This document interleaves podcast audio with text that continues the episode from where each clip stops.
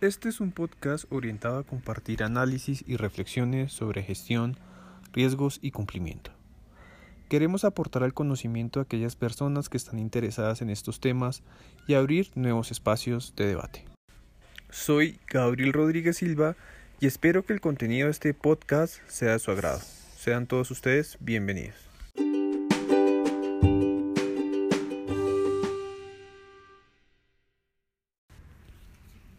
Hoy, en Gestión, Riesgos y Cumplimiento, hablaremos de la guía para las empresas, cómo desarrollar una política de derechos humanos, escrito por Lucy Amis.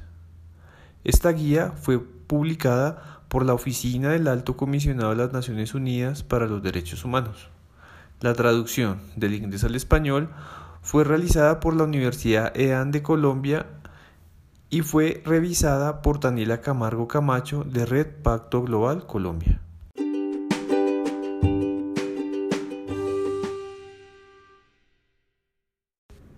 Esta guía tiene por objetivo describir por qué las organizaciones deben respetar los derechos humanos, las razones principales para adoptar una política en la materia, sus componentes claves y las mejores prácticas en cuanto al proceso para desarrollarla.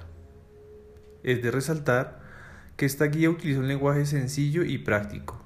El lector podrá encontrar muchos ejemplos sobre cada una de las temáticas abordadas, los cuales surgen de todo tipo de organizaciones que han implementado políticas sobre el respeto a los derechos humanos. Asimismo, la guía recomienda una serie de lecturas que le permitirán al lector profundizar en la materia. Este documento es ideal para aquellas personas y organizaciones que iniciarán la construcción e implementación de una política de derechos humanos. ¿Por qué respetar los derechos humanos?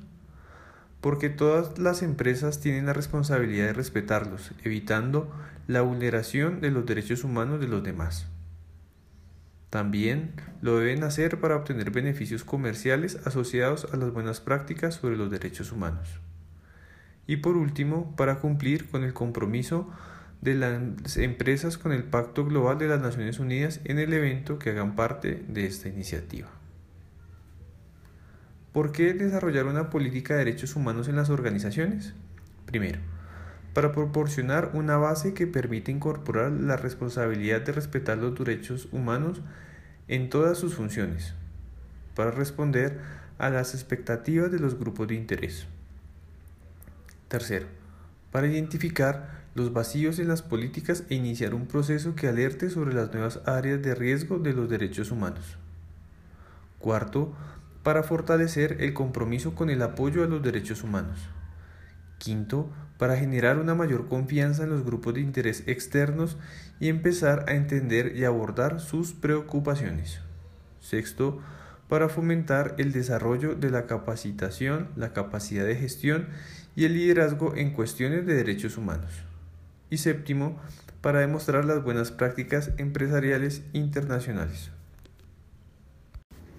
Primeros pasos. El proceso detrás de la política. Desarrollar una política de derechos humanos puede ser un proceso dinámico, aunque no siempre predecible. No se espera la perfección al principio. Paso 1. Asignar a la alta dirección la responsabilidad de impulsar el proceso. Paso 2. Involucrar todas las operaciones comerciales en el desarrollo, implementación y revisión de políticas. Paso 3 esquematizar las políticas vigentes de la empresa para identificar la cobertura y las lagunas en materia de derechos humanos. Paso 4. Involucrar personal de diferentes departamentos en el proceso de construcción del entendimiento, de los conocimientos técnicos y de un sentido de propósito común. Paso 5. Consultar los grupos de interés internos y externos para identificar y responder a sus expectativas. ¿Cuáles son los componentes clave de una política de derechos humanos? La política deberá incluir como mínimo un compromiso explícito de respetar todos los derechos humanos que se refieran a las normas internacionales, incluida la Declaración Universal de Derechos Humanos, disposiciones sobre derechos laborales y en el lugar de trabajo, y disposiciones sobre derechos no laborales.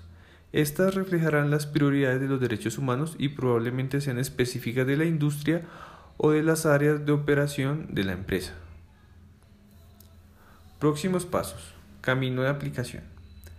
Evaluar el impacto en materia de derechos humanos, las áreas de riesgo, incluidos análisis de país, evaluaciones de nuevas operaciones y consultas con las partes interesadas.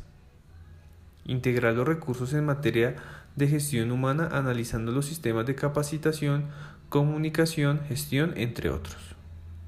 Hacer seguimiento al desempeño y transmitir información al respecto, incluso mediante la identificación de indicadores de medición del progreso.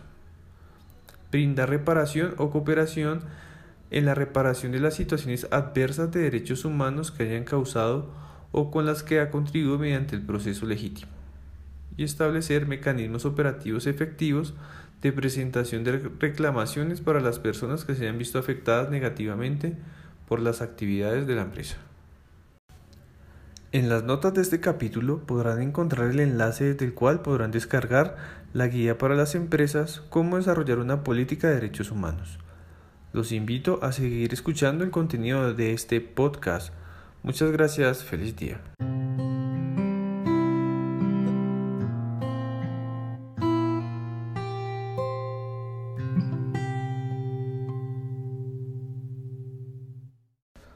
Hoy en gestión riesgos y cumplimiento hablaremos de cuatro recursos de capacitación que ofrecen entidades del Estado colombiano en temas referentes a la prevención del lavado de activos, la financiación del terrorismo, la corrupción y el soborno transnacional. Estos cursos son virtuales y no tienen ningún costo. Algunas organizaciones motivan a sus colaboradores a realizar estos cursos dado que contienen elementos claves para la gestión de los riesgos del AFA.